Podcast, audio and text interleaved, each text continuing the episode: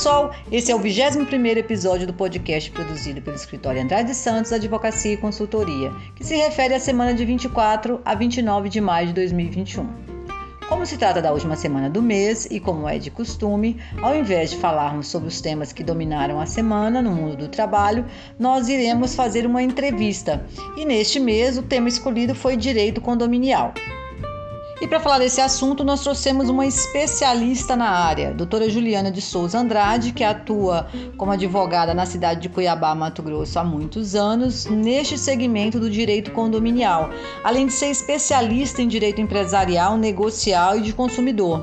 Atualmente ela está é, é, terminando uma especialização em direito médico, mas atua forte no segmento imobiliário e é inclusive membro da comissão do direito condominial pela OAB Mato Grosso. Eu espero que vocês gostem. Olá, doutora Juliana. Estamos muito felizes de recebê-la aqui no nosso podcast. É uma entrevista muito aguardada e finalmente conseguimos aí é, ajeitar já as agendas, né, para que coincidisse e para tratar de um tema muito interessante, né, um nicho que a gente é, ouve pouco falar e que é uma especialidade tua, né? Então é, estamos muito é, curiosos e numa expectativa muito positiva para o que nós vamos tratar hoje. Bom, a primeira pergunta, e apenas para né, contextualizar o tema, é o que seria o direito condominial, né? O que vem a ser? O que, que porque é, a gente ouve muito falar de direito civil, direito de trabalho, e o que, que é o direito condominial? E, é, no que, que ele se aplica, né? É, a gente né, tem uma ideia, mas é todos, qualquer setor da, da economia, entre pessoas físicas, como é que, que se dá essa é, o condomínio, né, que é da onde surge o próprio direito condominial. Olá, doutora Neile, obrigada pelo convite. Para mim é uma honra poder estar aqui, tratar um pouquinho desse tema, né, que é o direito condominial. E, bom, é, o direito condominial, até o advento do Código Civil, ele era tratado especificamente pela Lei 4.591 de 64, né, que dispõe sobre condomínio e edificações e as incorporações imobiliárias.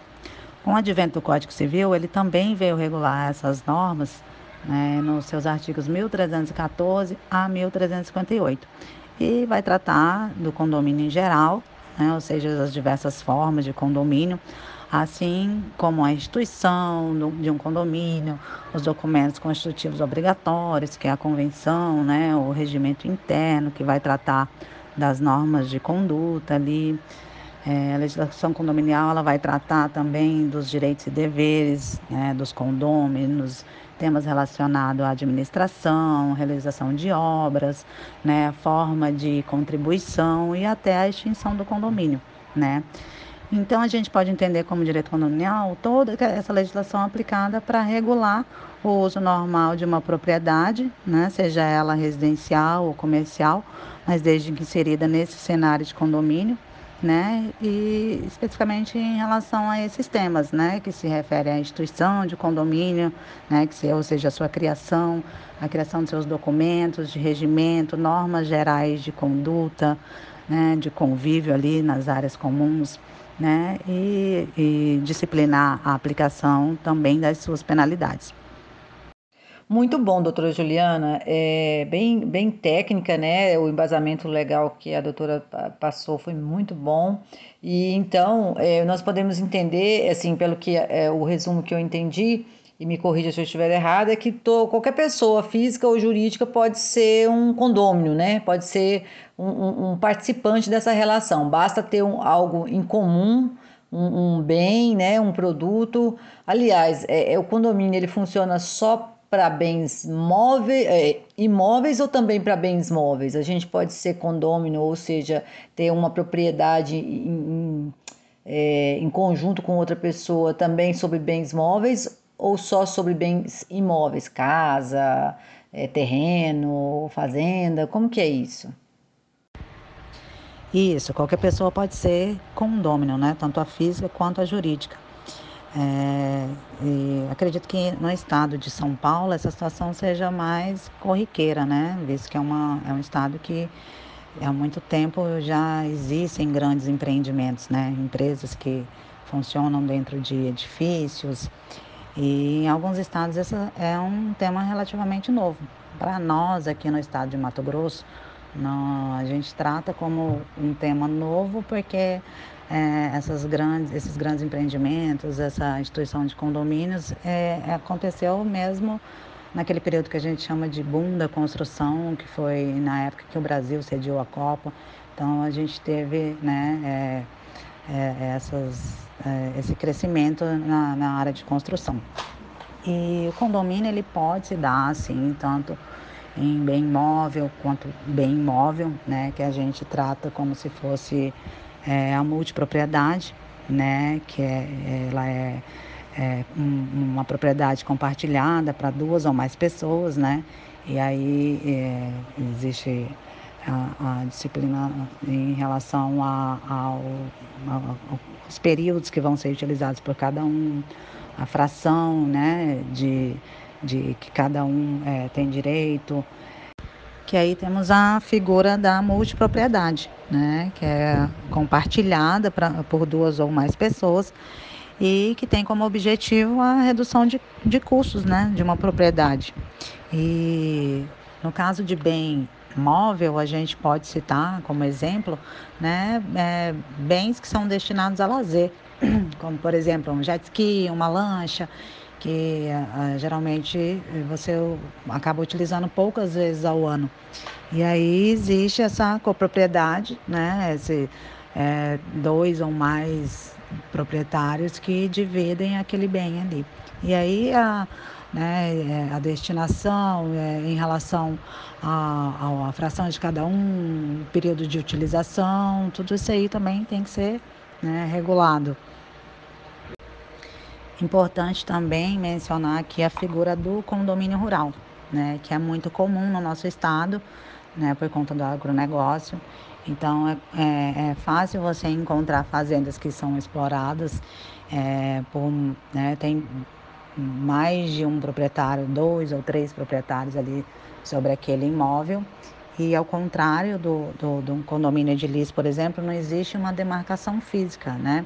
Então, vamos é, entender que uma fazenda de, é, de 20 mil hectares, e aí possuem dois proprietários, cada um tem né, a sua fração ali e do todo, mas fisicamente não existe essa demarcação. Em sendo um condomínio e não uma sociedade, né? Por exemplo, nós, nós estamos falando de sócios de uma empresa, estou falando de condôminos, ou seja, coproprietários de um imóvel. É, essas pessoas, elas podem ser é, empregadores? É, a doutora sabe que nosso podcast ele é direcionado para as relações de trabalho, mas nós estamos aqui para aprender e temas que são é, é, é, que trazem relação com o direito do trabalho, com o mundo do trabalho, sempre são muito bem-vindos e eu acho que extremamente interessantes, porque justamente traz o conhecimento naquelas searas, naqueles setores que a gente não conhece ou não domina, né? Tem algum tipo de entendimento, mas não é como de um especialista como a doutora. Mas então, é, é, no caso do, de, dessa situação que eu apontei, de condomínio, é, é, essas pessoas que estão em, nessa, né, né, nessa coparticipação ou nessa copropriedade, elas podem ser empregadoras, elas podem contratar, por exemplo, alguém para tomar conta do lugar, ou fazer uma limpeza. Uh, e se assim for, e a gente uh, já sabe que a resposta é positiva, porque a gente vê os prédios aí, a dúvida é, elas são empregadoras, é, é como que funciona as relações de emprego entre o condomínio e o empregado? Isso, mais ou menos no, no, no, mesmo sentido da, dos sócios, né? Que quando eles contratam, eles fazem isso por meio né, da pessoa jurídica, não as pessoas físicas em si. O condomínio, quando ele nasce, ele é instituído e existe aí a figura do condomínio também, né? E, e, e não os, os condôminos, né? Que, que geralmente participam dessa, dessa contratação. O condomínio, ele pode sim contratar, ele pode ser empregador, mas, na verdade, hoje em dia o que nós né, temos presenciado mais é a figura das administradoras. Então, o condomínio, geralmente, eles contratam né, uma administradora Eu acredito até que para né, fugir um pouco dessas questões trabalhistas, que em tese a administradora é quem vai disponibilizar né, esses, esses empregados é, para tratarem tanto da né, manutenção, limpeza, zelador e vai responder pelos encargos trabalhistas. Mas o condomínio pode sim contratar né, diretamente é, um, um empregado. Muito esclarecedor, doutora, essa questão aí dessa figura apartada que, que se cria, né, e que se torna é, agente de responsabilidade, direito e dever, que é, é o próprio condomínio que fica é, é, apartado dos seus, dos seus criadores, né, dos, dos próprios condôminos, pessoas físicas ou jurídicas. E aí eu pergunto, doutora, é, no caso é, do empregado, eu imagino que se possa estabelecer aí no estatuto ou no, no, num contrato ah, quem seriam os responsáveis pelas ordens ou até pela determinar que a administradora assuma né, a responsabilidade aí pela, pela o comando dos colaboradores, dos empregados, mas e no caso, uma eventualidade que direitos tenham sido desrespeitados, acaba gerando uma reclamatória trabalhista, é, quem responde nessa, nesse caso? Quem vai a juízo responder por esses direitos que não foram respeitados? É, é, e no caso também de outras, de outras dívidas, né? vamos supor com, com é, a Previdência Social, dívidas tributárias, como que isso acontece? Quem é que, que vai, né? Quem é o representante e quem responde mesmo? Que patrimônio que, que, que responde por dívidas contraídas pelo condomínio? É, então, é, quando se trata de condomínio edilício, né, que é o, é o que a gente tem uma demanda muito grande, é, todas as contratações que elas são feitas é, pelo condomínio, tanto de, de aquisição de bens ou serviços, é, existe uma assembleia que vai determinar, né? Na verdade, não, não, o síndico ele não toma decisões sozinho, ele está ali para representar o condomínio né? Mas ele não decide nada sozinho. Então, todas as autorizações de aquisições de bens, elas têm que se dar por meio de uma assembleia, né? Onde é feita uma votação, é, apresentados os orçamentos, e aí se decide, né, é, o que se vai contratar. É, bom, o condomínio ele, ele tem as contribuições mensais, né? Cada condomínio ele tem a, a, a ele faz uma contribuição mensal que a gente identifica como as taxas de despesas condominiais e ali esses valores eles são é, é, é justamente para custear né, todos esses gastos de condomínio, com despesa de, de pessoal, de produtos, é, os custos da manutenção. Então, é, em regra, são esses, é, né, esse, esse aporte, é, esse dinheiro né, dessas contribuições é que vão né, para custear todos esses serviços.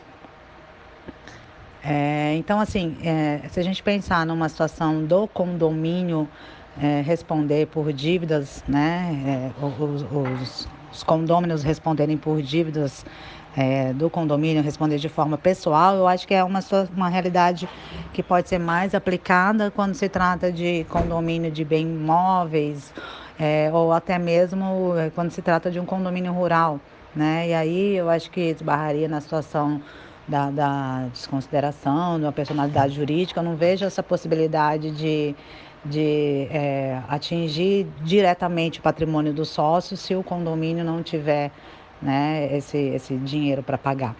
É, quando se trata de condomínio edilício, é muito difícil a gente enxergar essa situação, né, de os condôminos virem a pagar por uma dívida de condomínio.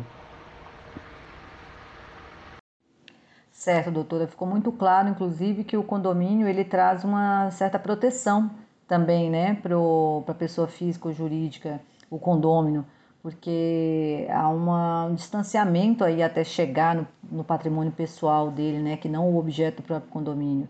Então, achei bem interessante essa, essa é, criação de patrimônio que, que responde aí as, as responsabilidades do condomínio e afasta o patrimônio do, do, do condomínio, pelo menos no primeiro momento, né?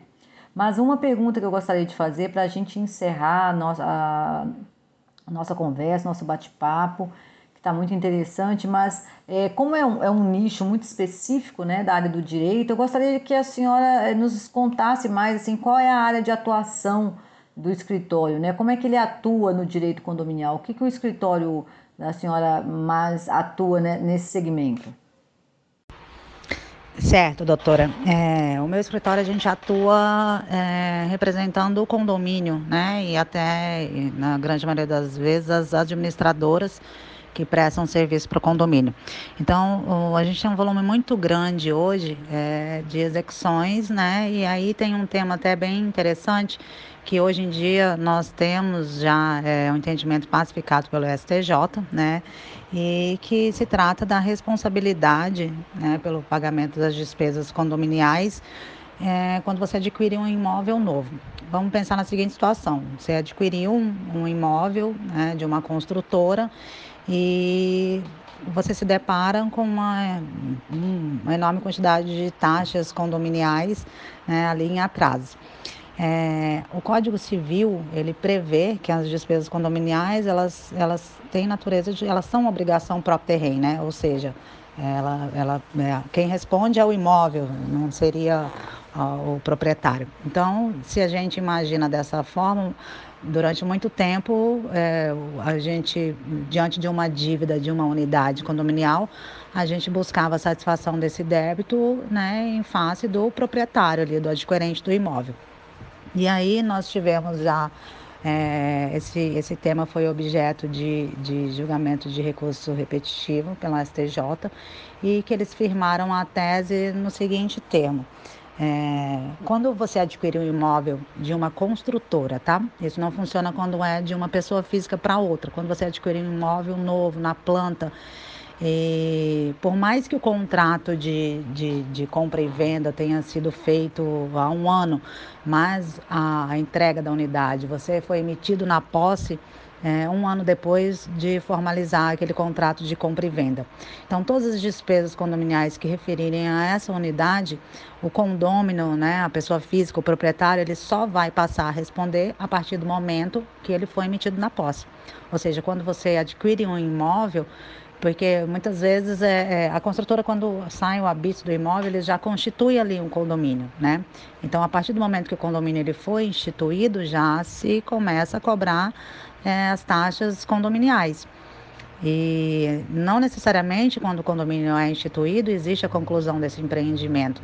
É, às vezes um período posterior é que o condomínio ele conclui e entrega a unidade para o adquirente.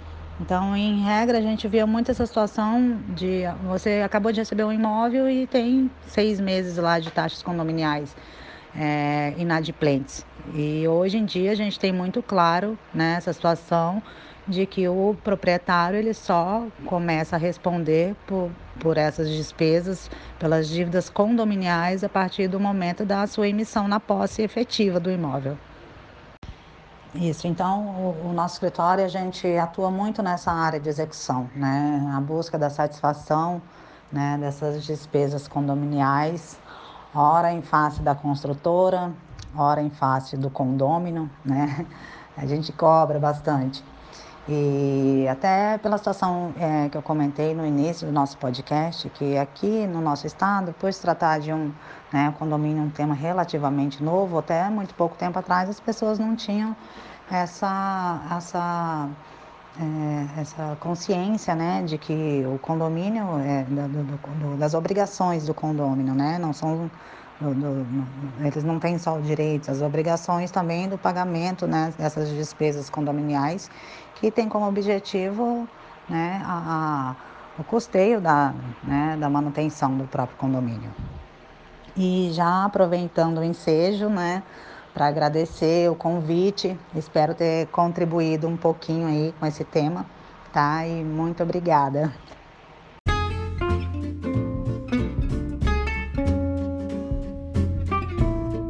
E aqui eu quero encerrar o nosso podcast da semana agradecendo a gentileza da doutora Juliana em inserir esse tempo aí, trazendo essa, esses esclarecimentos sobre um, um assunto tão diferente do nosso, né, do nosso universo, mas muito interessante, que com certeza tem intersecção, tem relação, mas não é aquele que a gente lida no dia a dia. Eu espero que todos vocês tenham gostado. E caso tenham alguma dúvida, sugestão, reclamação, crítica, por favor, mandem e-mail para contato arroba Andrade Santos ou atendimento arroba Andrade Santos. Desejo a todos uma excelente semana, muita saúde e proteção. E um ótimo mês que se inicia.